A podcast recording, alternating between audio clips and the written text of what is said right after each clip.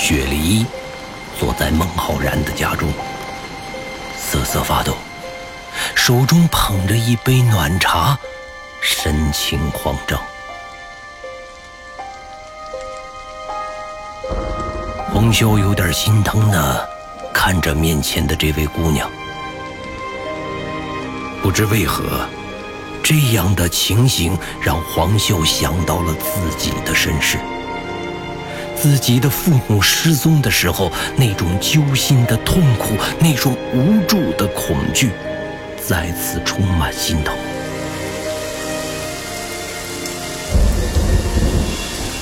外面依旧下着雨，电闪雷鸣，犹如世界末日一样。听了雪梨的诉说，黄修和孟浩然都在沉默着。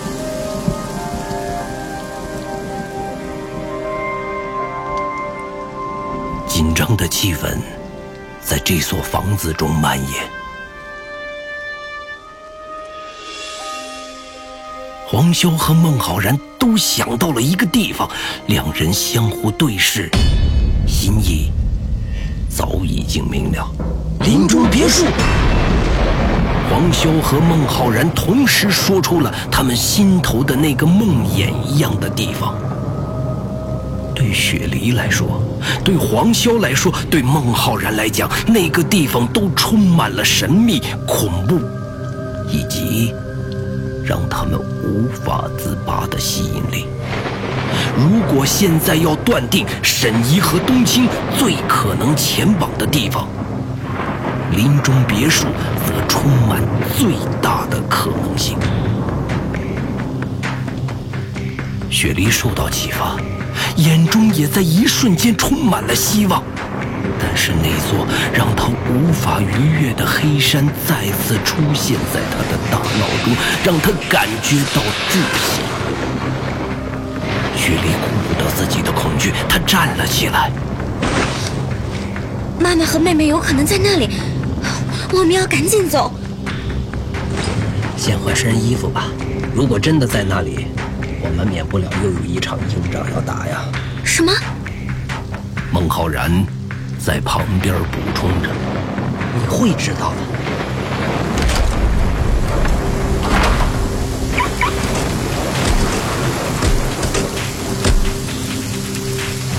希望的相反方向也是绝望。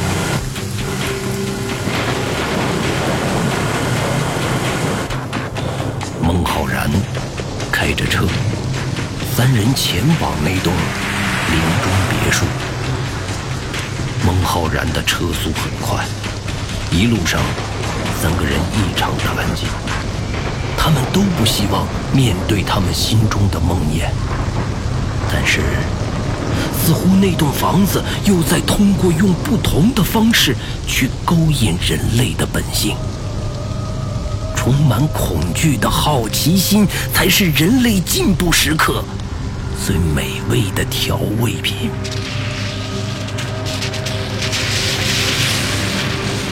暴雨已过，路上的空气中只是混合着泥土的味道，但是这样的味道却让他们三个人开始反胃。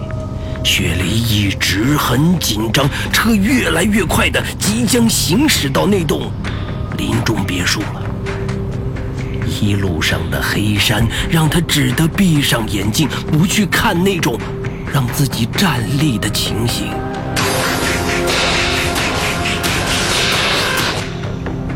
坐在后排陪着雪梨的黄潇，也能够感受到雪梨的颤栗。他错以为是雪梨对沈怡和冬青的失踪感觉到恐惧。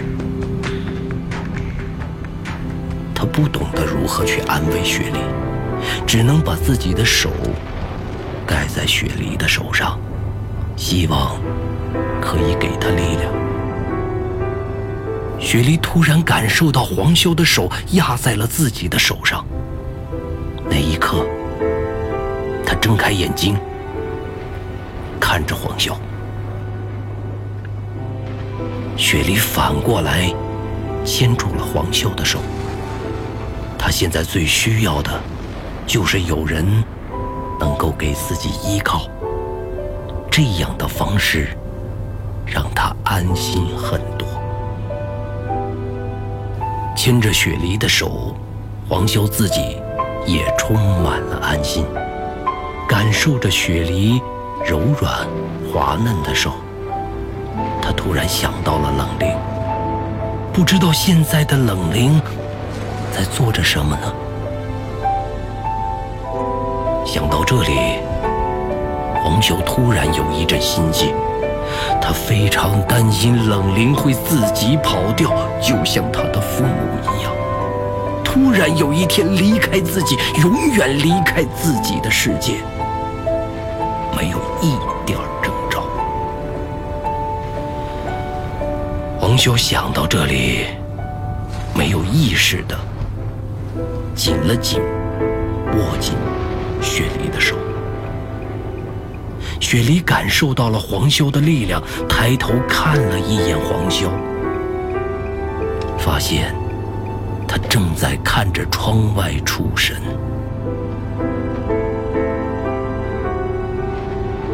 雪梨自己也在想，或许自己这一家子真的是一个麻烦人的家庭。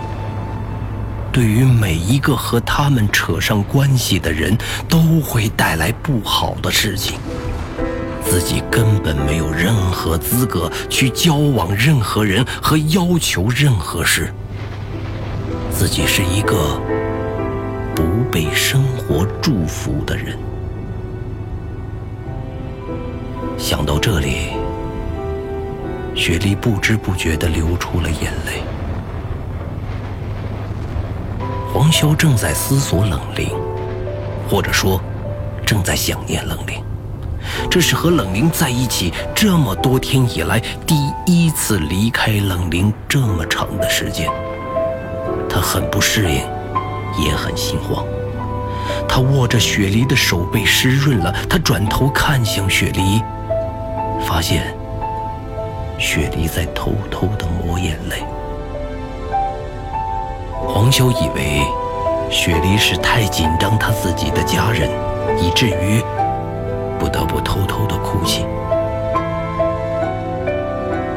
不要担心，如果那里没有的话，我们就报警，至少不会在很奇怪的地方。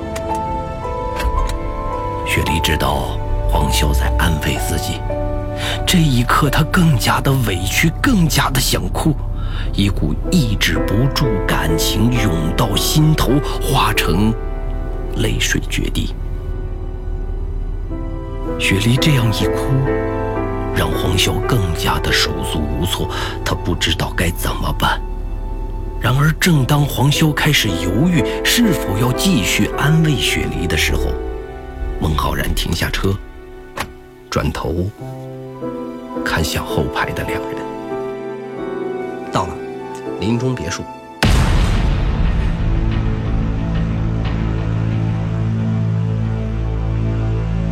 孟浩然淡淡的说着，但这一句话犹如惊天炸雷一样，让后排的两个人有了短暂的沉默。黄潇能够感觉到，刚刚平复下心情的雪梨再次颤抖起来，他慢慢的松开了。握着雪梨的手，在她的手背上轻轻的拍了拍。我们去看看。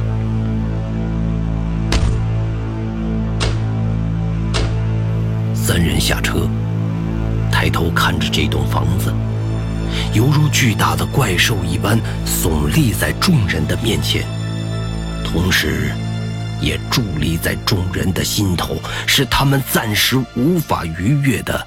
心理巨大阴影。黄潇尽量不去想当时在这里所遭受的恐怖情形，他用熟练的心理安慰方式，让自己慢慢的冷静下来。但是紧紧的跟在黄潇身后的雪梨却依旧不安。他的身体里仿佛有一个深渊，让他的心不断的向下坠落，永无止境。黄修看向孟浩然，孟浩然正对着这栋建筑物发呆，他完全想不到孟浩然此刻究竟在想什么。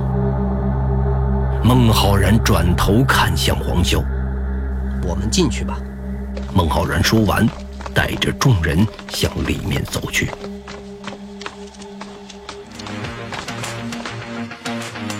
原界一，记忆之谈。作者：刘昌新，播讲：冯维鹏。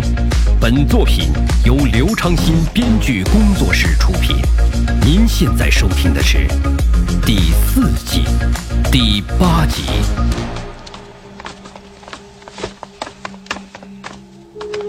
三人走到大门前，黄潇却拉门，发现门是半开的，并没有上锁，看起来是有人进入过这栋房子。这个门，黄潇还没有说完，雪梨便推开两人，直接拉开门冲了进去。孟浩然和黄潇担心房子内有未知的危险，便也紧紧地跟随雪梨进入房子。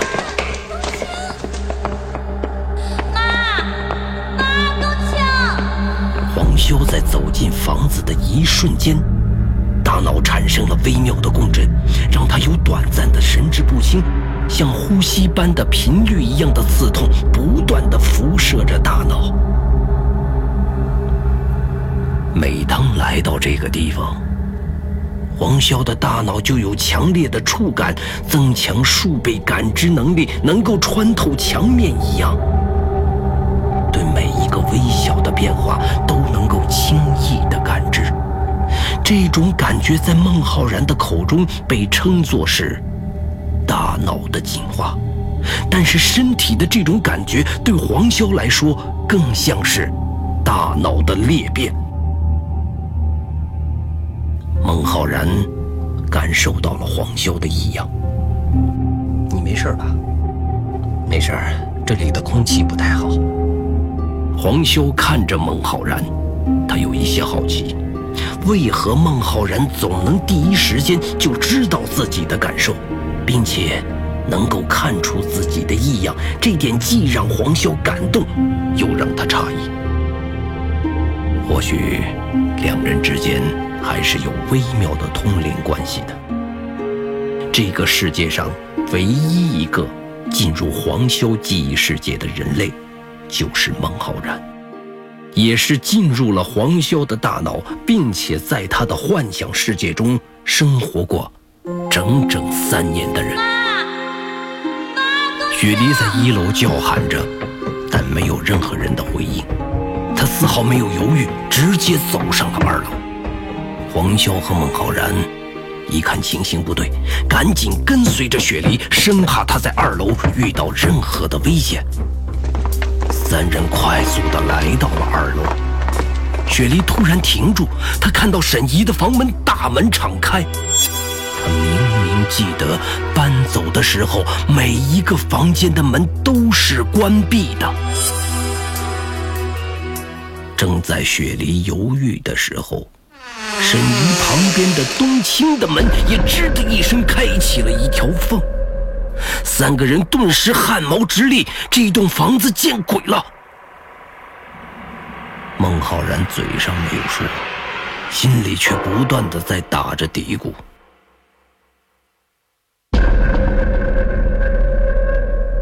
黄修转头看了一眼孟浩然，对他点了点头。浩然能够感受到黄潇也认同他自己心里所想的事情。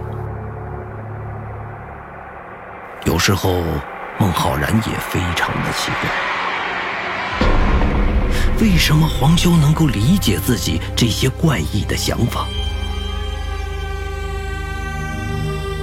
自己从小到大都没有朋友，却唯独和黄潇很合得来。但是传统意义上，黄修。是学渣，自己是一个奇怪的学神，生活轨迹和学识根本没有重合的轨迹，但是两个人却出乎意料的合拍，双方都会对对方充满信任感和安全感。就算是下午在唐莹莹的记忆世界中发生的战斗，也没有影响到黄修对自己的任何情感，反而黄修也并没有责怪自己的行为，因为他更懂得这是一种朋友间的帮助。孟浩然又不自觉地去回忆起。下午在唐莹莹的记忆世界中的那最后一集，孟浩然看着黄潇向自己冲过来，但是他却产生了错觉，自己好像在面对着一颗巨大的燃烧的太阳一样，那种压迫感让他再次在记忆世界中产生了对死亡的恐惧。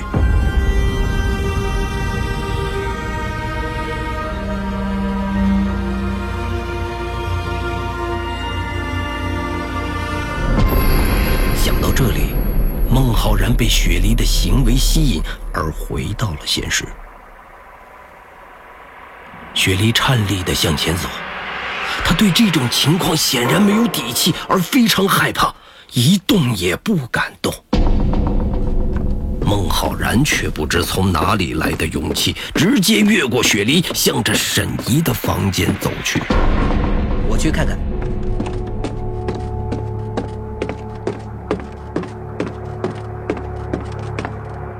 你们不用怕，黄修陪在雪梨的身边，也慢慢的走向房间。孟浩然说着，直接推开了沈怡房间的门。孟浩然猛然推开门，看到灰暗的房间中站着一个人形的轮廓，他没有做好任何的心理准备，被这个人形轮廓吓得大叫起来。黄潇和雪梨听到了孟浩然的尖叫声，直接冲了过去。此刻，孟浩然已经被吓得扶着墙，大声的喘气，低着头不敢看。他刚想转身冲出门，却被冲进来的黄潇和雪梨给挡了回来。雪梨直接打开了房间的灯，灯光照亮了整个房间，包括那个让孟浩然尖叫的人形轮廓。一张苍白、无血色的脸出现在了众人的面前。这张脸的眼上充满了鲜红的血丝，头上披头散发，整个人狰狞而惊恐。王秀和孟浩然都被这个人形轮廓给惊吓住了。雪梨大喊一声，向着人形轮廓冲了过去。这一声吼，差点把身边的两个大男人吓到精神错乱。雪梨认出了人形轮廓，那是自己的母亲。沈怡看到众人，想要说什么。但是似乎全身无力，随即晕了过去。雪梨冲上前抱住昏迷的沈怡，心疼的落泪。黄修突然意识到，另外一个房间。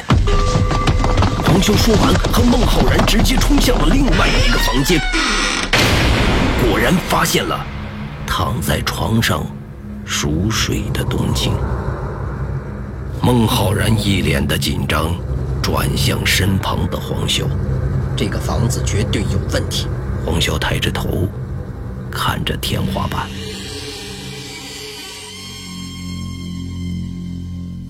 不，楼上，我感觉到楼上有东西。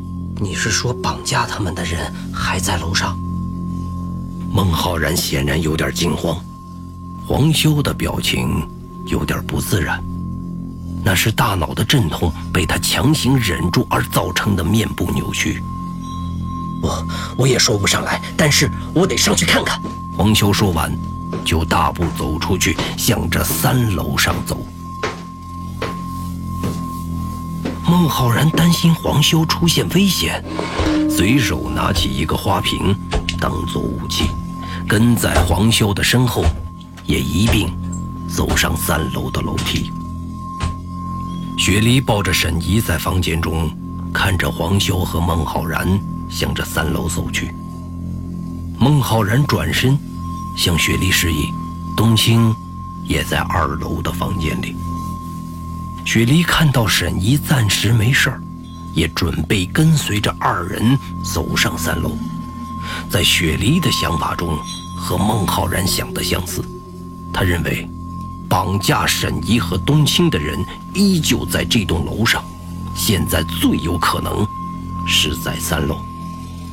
雪梨已经气到让他头昏，从沈怡的床头柜中拿出一把防身的小刀，便风风火火地向着三楼冲去。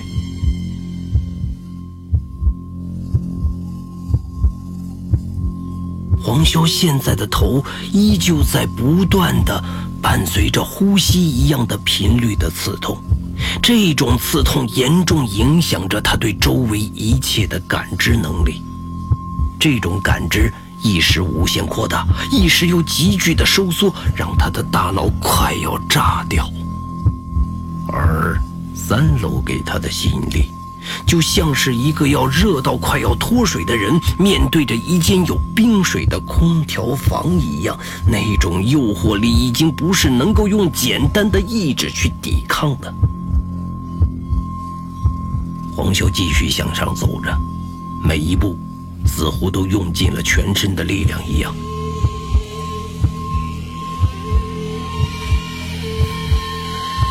黄潇身后的一股杀气。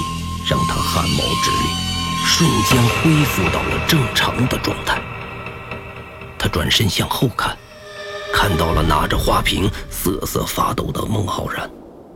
显然，这不是他发出的杀气。黄潇在心中想着：孟浩然的身后站着雪梨，雪梨的手中紧紧地握着防身用的小刀，那股杀气来自于雪梨。黄修示意，让雪梨把刀放下，但是雪梨的眼中充满了仇恨，她并没有注意到黄修的手势，而是径直绕过了孟浩然和黄修，直接冲向了三楼的阁楼。黄潇担心雪梨的安危，也快步上了三楼的阁楼。三楼阁楼的门也是虚掩着，黄潇和雪梨等人冲了进去，却被眼前的景象惊呆了。阁楼里放满了各种古代的艺术品，有玉器和瓷器。在阁楼的中间有着一座巨大的鼎。三人看到阁楼中。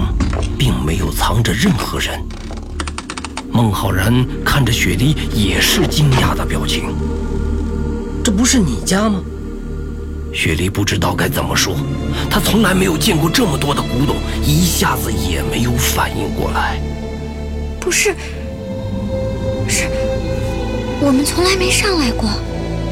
如果这些东西都是真的，那可是价值连城啊！孟浩然看着手中的花瓶，赶紧放了下来。他转头看着黄修，却发现了黄修的异样。黄修眼睛直直地盯着放在中间的那尊鼎，一动不动，好像整个魂魄都已经被吸走了一样，就像是一个木偶一样，眼睛直直的盯着那尊鼎。